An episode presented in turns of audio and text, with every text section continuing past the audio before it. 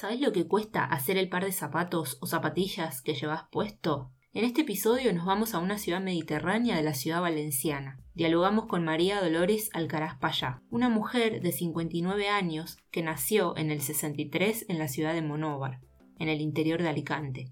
Mari nos cuenta las experiencias de toda la vida trabajando en la industria del calzado en España, las condiciones en las que tuvo que trabajar, las cosas que hubiera querido hacer, lo que le enseñó haberlo hecho y lo que significó y significa ser mujer y trabajar en el sector del calzado. Mi nombre es Ana Laura Mateo y desde la ciudad de Pontevedra, hoy, miércoles 31 de agosto, avanzamos con el episodio de Microhistorias Reales, al que llamamos Lo que aún sigue costando trabajar en el calzado.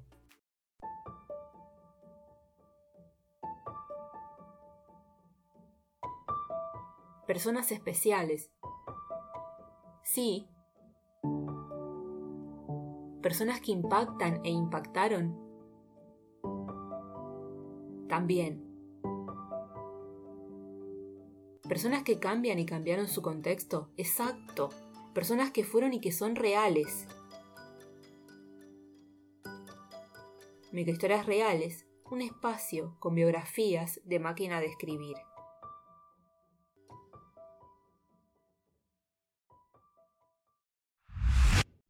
Yo tenía 7 o 8 años y ya me escapaba del cole, hacía novillos, en aquel entonces se llamaba. Iba a, una casa que la mujer se llamaba Maruja Buenos Aires y allí me enseñaba a parar. Hacía cosas de mano, pasaba el CM, cortaba hilos, cortaba. Y con 14 años me compraron una máquina y me compraron una máquina plana, nueva. Me la llevaron allí y allí me enseñé a hacer zapatos, mis papás. Y la llevaron a esa casa, sí. que habíamos 14 o 15 niñas éramos niñas y ella nos enseñaba a parar. Ahí empezaste ya metiéndote en el tema del, en el tema del calzado. del calzado. A los 15 años mi madre trabajaba en una fábrica y mi hermana y entonces me metieron. La fábrica se llamaba Poveda Aquiles y yo entré haciendo forros y me daban 13.000 pesetas de sueldo a la semana y me pusieron fija. Por el tiempo empecé y terminé haciendo zapato. Zapato de caballero, que hacíamos zapato de caballero. Yo estuve 5 años, durante esos 5 años cada año pues subía más de, como de grado, digámoslo así. Eh, dejé de hacer forros para hacer costuras y zapatos y prespuntes de los zapatos y todas esas cosas. ¿Y el sueldo también? El sueldo también subió. No es que subió mucho, porque en aquel entonces ya con 10.000 pesetas tú podías, era reina de mambo en aquel entonces, pero sí subió. Hasta el 2000, eh, hasta 1982 que me casé que me cerraron la fábrica pues dos meses o tres antes de casarme. Cerraron la fábrica. Pero no estabas embarazada en ese momento. No, yo eh, salí de la fábrica, nos cerraban la fábrica y me la cerraron en agosto y yo me casé en noviembre. Entonces nos regalaron los zapatos y ya cerraron para no, para, no, abrir. No abrir. o sea, ¿la fábrica qué hizo? Se... Cerró. Cerró para todo el mundo. Toda la gente que estaba en... Toda la gente. Luego tuvimos que, que arreglarlo, los papeles, y cubrimos paro y despido.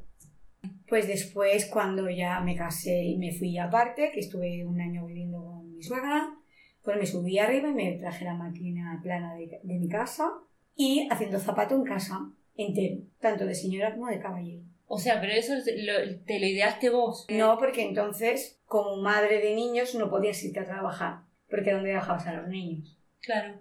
Entonces, claro, tenías que trabajar en casa. Y se trabajaba en casa. Había un, un, fábricas o talleres que nos llevaban la faena a casa. Y no, como no te ponían en contrato ni te ponían nada, te lo daban así. O sea que seguiste trabajando en, el mismo, en lo mismo. En lo mismo.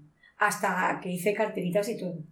Porque lo mismo he trabajado de zapato, que he trabajado haciendo carteritas y modelos y mariconeras, que se llamaban mariconeras, y eh, para poner el móvil y para poner los, y pañuelera y para poner los pañuelos. Hasta ahora he seguido trabajando en casa, pero ya en máquina alta. Ah. Lo que pasa que hubo un tiempo que sí que es verdad que cuando los niños tuvieron, el más pequeño tenía 7 años, que era José Ramón, sí. yo ya me fui a un taller, pero sin contrato y sin nada. Porque allí ya no te ponían contrato ni te ponían nada.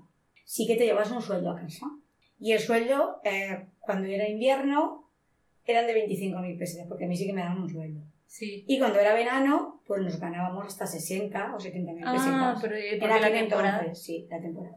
Pero era un taller, tuve en un taller. No siempre he trabajado lo mismo. No, yo estuve ahí cuando, cuando comunió Sí. mi niño, yo me fui a mi casa otra vez, a zapatos, porque para no llevar contrato ni nada, los nenes los tenía en la calle, pues yo me fui a mi casa. Y cuando ellos fueron más mayorcitos, que ya iban al instituto, Sí. Yo un día fui al paro a cuñar, se cuñaba en el paro, y me metí a una empresa de limpieza, Ah, yo sola. Y ellos me pidieron, eh, pidieron eh, limpiadoras y dije yo, y me apunté. Y sí que había un contrato, pero era contrato de media jornada. Para- Limpiaba bares, escaleras y el hotel, un hotel. Estuve un año en un hotel, en el Hotel Santana. ¿Y, y ese trabajo cuánto, cuánto tiempo lo hiciste? Un año.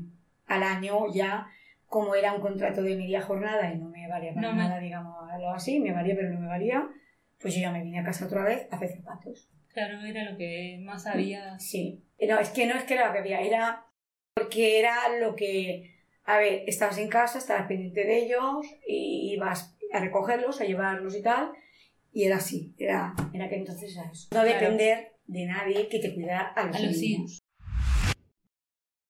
¿Y vos qué pensás que aprendiste con el trabajo que hiciste? Bueno, pues a, primera aprendí mucho. No estamos valoradas, pero aprendí mucho. Aprendes a no a darte cuenta que sí, de verdad existe eh, mucha eh, diferencia en los hombres y de las mujeres. Los Mm. hom- las mujeres siempre somos las que quedamos en casa y las que no estamos valoradas en nada, ni en empresa, ni en trabajo, ni en nada. Y luego te valoras en otra cosa, en que tú, a ver, te gustaría estar fuera a cotizarte para el día de mañana, pero no tienes la opción. La opción es o tienes niños y te quedas, o no tienes niños y te vas. Eran. No, No había opciones. No, era No una o la otra. No hay claro. opciones. No hay opciones. Porque estar trabajando en casa es como estar, como ser esclava. Ajá. Pero no eres esclava, no es esa palabra directamente, sino que tienes que aceptar la faena que te den, como te la den. eh, luego tienes que llevar casa, luego tienes que ganar un sueldo para poder sobrevivir. Pero aún así, luego no, no tiene ese valor, porque luego, digamos que esos años los has perdido. No los has perdido porque has criado a tus hijos, pero para ti, para tu sueldo, para el día de mañana ser independiente, no lo tienes. Como te enseña a darte cuenta que la vida no es eh, lo que tú piensas. No es lo que tú piensas de, de que tú piensas, ah, pues yo estoy trabajando, gano mi dinero, el día de mañana soy independiente. No, no. Tú te tienes que quedar en casa, tienes que criar a los niños, tienes que estar ahí pendiente de que de cuando son pequeños, porque son pequeños, cuando son mayores son mayores, luego de, de tener tu casa y luego llevar la faena para adelante. Y el día de mañana no tienes opción a nada. sí. Porque realmente, ahora cuando te dicen, yo no quiero ser madre o, o yo, eh, eh, si tengo hijos, no puedo trabajar. Y es real. O tienes que depender de las abuelas. O tener mucho dinero y pagar a. Depender de abuelas o tener dinero Y poder tener alguien en tu casa que cuide de esos niños Sí. y de esa casa. Hoy sí, es cierto que hoy las personas son más conscientes de eso, pero antes no. No. En mi época, en mi tiempo no. En mi tiempo era eh, casa, niños, faena. Porque tienes que ayudar, porque un sueldo Aportan. A ver, un sueldo de una mujer aporta, no aporta más que el hombre, pero sí aporta. Aporta una ayuda muy grande. Porque depende, si entras de cero y tú te casas y tienes un alquiler y tienes que pagar luz, agua y, y niños, los niños requieren mucho dinero y, Ujú. y La comida. la comida y todo, entonces con un sueldo no vas. O sea, si te hubieran dado la opción y te hubieran dicho, podés estudiar, Me hubiera gustado. ¿qué hubieras, y qué hubieras Me hubiera gustado, me hubiera gustado historia, historia. La historia a mí es lo que me encanta y es lo que eh, a mi nivel, cuando leo, es lo que me gusta. Ah. Me hubiera gustado tener estudios. Y me arrepiento de haberme fugado de las clases. Bueno, pero eso ya con. con ya, pero te arrepientes edad- con el tiempo. Claro, Entiendes exacto. que ese tiempo lo has perdido, o va- lo has- no lo has perdido porque has estado enseñándote, no has estado por ahí, pero sí me hubiera gustado estudiar. Me he quedado con el gusanillo de estudiar. Si te hubieran dicho entonces, Mari, podés trabajar, trabajar de lo que vos quieras, ¿qué hubieras elegido trabajar? A ver, hubiera elegido eh, un trabajo que no fuera ni zapatero ni limpiador. Pero no porque me avergüence, ni de limpiar ni Sí. de trabajar, sino porque es muy arrastrado y muy mal mirado. Me hubiera gustado tener unos poquitos estudios, Sí. pues para estar en alguna tienda o en algo que me que fuera más cara al público, que a mí me gustaría estar, Ah. no estar dentro de la casa, sino fuera. Pero como no tenía estudio, pues no, no tienes opción. Podía haber estudiado, pero no tenías el tiempo De hecho, yo fui a la escuela de mayores, yo estuve en la escuela de mayores tres o cuatro meses, pero no lo pude llevar. Porque era niños, casa y trabajo, y luego aparte eh, deberes, muchos deberes. Y en aquel entonces no podías estar. Todo junto, no, claro. yo no lo supe llevar. A lo mejor eh, si hubiera hecho eh, más sacrificio lo hubiera llevado, pero es que no. Sí. Pero sí me hubiera gustado. Sí que no vale el calzado, porque el calzado son temporadas. Y tú trabajas como, digamos, no es esclavitud, pero sí nos tratan como si fuéramos nada. O sea, tú le haces un- unos pares a las personas, pero para ellos no significas, significas nada. Ese trabajo. Exactamente, ese trabajo. Ellos se supone que te lo pagan bien, pero no es verdad. Trabajar temporalmente es una tontería, es una pérdida de tiempo. Porque tú trabajas tres meses, le sacas un producto a una fábrica y luego te tiras otros dos meses parada donde no te mantienen para nada. Claro, no te dan ni siquiera algo mínimo. Nada. Luego vuelven a llamarte, te buscan todos, pero vuelves otra vez a lo mismo. Tres meses. Cuando terminas la temporada, porque aquí hay temporadas. Está la temporada de invierno y la temporada de verano. La temporada de invierno la haces en verano y la temporada de verano la haces en invierno. Ah, sí. Entonces, la temporada de verano son sandalias. Quiero decirte, los zapatos son, son sandalias. Las sandalias llevan muchas piezas a lo mejor. Y entonces se termina la temporada antes. La Ah. temporada de invierno son zapatos, botas y todo eso. Más, más calzado. Más calzado. Entonces dura más. Pero son dos temporadas. Donde en esas dos temporadas se para, pues digamos, así como seis meses. Entonces, ¿dónde van a sobrevivir? Si no tienen otro sueldo, donde agarrarse, no pueden sobrevivir. Y al día de hoy están, el- sigue la situación. Sigue la misma, no han arreglado nada ni han ayudado nada. Es Claro. más, todo lo que dicen de que vamos a mirar porque los contratos tienen que ser fijos, no se ha hecho nada. Se supone que si te pillan en una fábrica trabajando ilegal, la que paga eres tú. La que O sea, sale perdida. Yo salgo perdiendo, pero el empresario sale ganando. Porque al empresario no le preguntan de dónde te sacas la producción. Y sin embargo, si me pillan a mí dentro, la culpa la tengo yo. Mm, La situación. Esa es la situación real del, del zapato, del calzado, claro. Y sigue siendo la misma. Y para los jóvenes, entonces vos qué recomendás? Ahora- Estudiar y carreras y no pensar tanto en, en jiji, jajaja, todo tiene su tiempo, su momento, pero estudiar. Porque lo que no estudias luego te arrepientes. Cuando eres mayor te arrepientes. Y ser eh, pues, una profesión, la que sea, pero con estudios. Esto no llega a nada. De hecho, ahora no hay aparadoras Sí. y hay mucha reclamo de aparadoras porque dicen que la gente joven no quiere eh, enseñarse, pero yo lo veo muy normal. Un resultado de todo. Claro, es un resultado de todo, de cuando se han llevado el zapato a China, de cuando ahora en Isla el mejor calzado es el de Isla, pero no hay aparadoras que sepan. Simplemente están las de mi edad, que son las de que están buscando ahora, que son las que saben coser, pero muchos han ido a limpiar. Dejaron a no el negocio. Claro. Entonces, claro, yo entiendo que la juventud no quiera estar ahí. Entonces, recomiendo que estudien. A mis hijos lo recomendamos, a los demás también. Claro que lo ven normal. Y yo también lo veo normal que si las condiciones de trabajo son las que son, Son las que son. que la gente no. No, quiera. no hay, no hay gente. No hay. Joven, no hay O gente. se, claro, es que o, o se mejoran las condiciones, se mejoran las cosas para dar a la- al, al que te está trabajando, al trabajador. o- Claro, es que si tú dices, bueno, hay fábricas donde entras y te ponen fija y tú tienes un sueldo, digamos, porque el calzado es muy complicado, no es complicado y más ahora que hacen tipo de calzado muy fino y muy complicado, muchas piezas y muchas cosas. El zapato, si es tan complicado, pues no requiere, a lo mejor un zapato requiere un par, una hora. O sea, Claro. y, a, y a ti a lo mejor te lo pagan a 0,60. La hora. No, a 0,60 eh, eh, eh, pasar de cemen o a pegar un zapato. Y entonces la hora a lo mejor te sale a dos euros y medio o tres euros. Es que a ti la hora del calzado no te sale a 7 o a 10 euros ni a 12. A ti te sale a 3 euros. Y hay veces que a 2 euros. Es la realidad.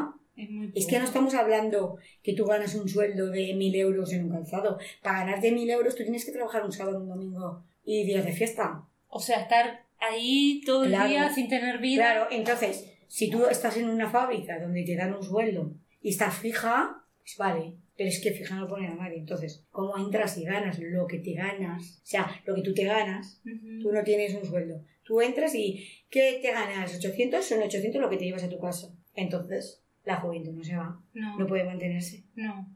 Si yo no hubiera tenido una, un- mi marido un sueldo detrás, yo no me hubiera mantenido. Pero me era una ayuda. Eso es la realidad. del calzado. Sí. Ahora, ahora sí que lo tienen complicado ellos. Que yo me alegro que lo tengan complicado. Por eso lo merecen. Porque cuando han tenido, lo han Porque no- tenido o no lo han valorado. No han, exacto, no han valorado al... al al Entonces ahora, trabajador. ahora tiene en Elda y en Monóvar lo- que es la zona del calzado porque se merecen. Porque la gente mayor, que yo me considero mayor, que tengo 59 años, por casi 60, nos quieren ahora, pues hay muchísima gente que se ha ido del calzado y que no tiene ganas de volver a trabajar Claro, por lo mismo, porque no le salen la, las ganancias. porque piensan que van a seguir pagándole o van a seguir tratándole de Nada, la misma Es manera. que si tú cuentas las horas de máquina con la luz en casa, estamos hablando que yo tengo una máquina alta. La máquina alta, cuando la enchufas, es luz. La mano tuya. O sea, El tiempo. el tiempo. Y a ellos les importa un pito. Ellos vienen a por una partida que a lo mejor el- la bota vale dos euros. Y tú tienes que hacerte una bota alta de, de caña, que se llama de caña, que es alta, y que tú te la tienes que hacer una partida de 10 pares y ellos lo quieren para mañana. Ellos no vienen y te dicen, hámela cuando puedas, no. Ellos vienen y te dicen, aquí tienes, mañana vengo por ella, o pasado vengo por ella. Quiere decir que tú tienes que trabajar. Entonces, la máquina, encender la máquina ya te vale dinero. Si tú empiezas a contar eso con tu mano, con todo, ahora te sale Claro, y el, el precio lo ponen ellos. Mm. Es que, es que el precio. Ellos te traen un ticket donde pone 2,50, 2 euros o 3 euros. Y punto. Y hay veces sin ticket, hay veces que te enteras cuando vas a cobrar que la bota, Valía. tú has hecho una bota que para ti vale 3 o 4 euros y ellos te la pagan 1,50 euro, que eso también ha pasado. Y eso es así. Es que la realidad es... uf, No tiene Bueno. nada que ver con la gente lo que piensa. Eso hay que estar dentro y verlo. Por ajá. eso digo que ellos, la juventud tiene que estudiar o debe estudiar y, y ver otros, otras cosas. Y el calzado pues tendrá que bañarse porque si no, no hay escuelas donde las enseñen, Ajá. enseñen a quien sea a mano, a parar, porque eso es una enseñanza. Claro, es un oficio. Es un oficio, Sí. es como todo. Se perderá porque no hay gente. Pero si ellos abrieran unas escuelas también para enseñar, donde pagan, dices, bueno, de aquí yo me voy a una fábrica, a X fábrica, y esa X fábrica me va a poner un contrato fijo con Claro. un sueldo de mil y pico, Y anual, claro, y todo, y todo el exactamente año. con mi desquite, con toda la seguridad social y con todo. Si eso hubiera, pues habría, pero como no lo ha, Muchas gracias. de nada. Así, Eso es la realidad. Invisibles es lo que fueron por muchísimos años las aparadoras, las mujeres que trabajan camufladas y escondidas en sus casas o en fábricas en condiciones horribles. No tienen contrato fijo, por lo cual tampoco tienen derechos como vacaciones, días libres y paro. Y sin contar, además, los abusos extras a los que son y fueron sometidas, como por ejemplo el de los jefes hombres, representantes y exponentes del sexo dominante.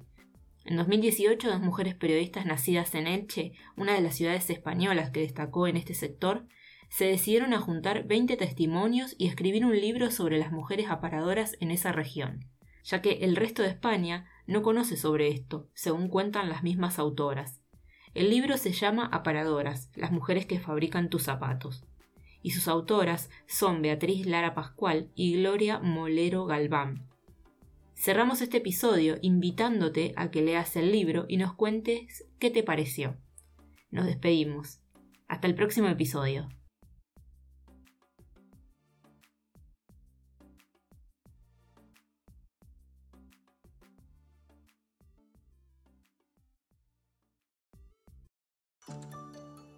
Búscanos en redes sociales como Máquina de Escribir o directamente en nuestra página web como máquinadescribir.es.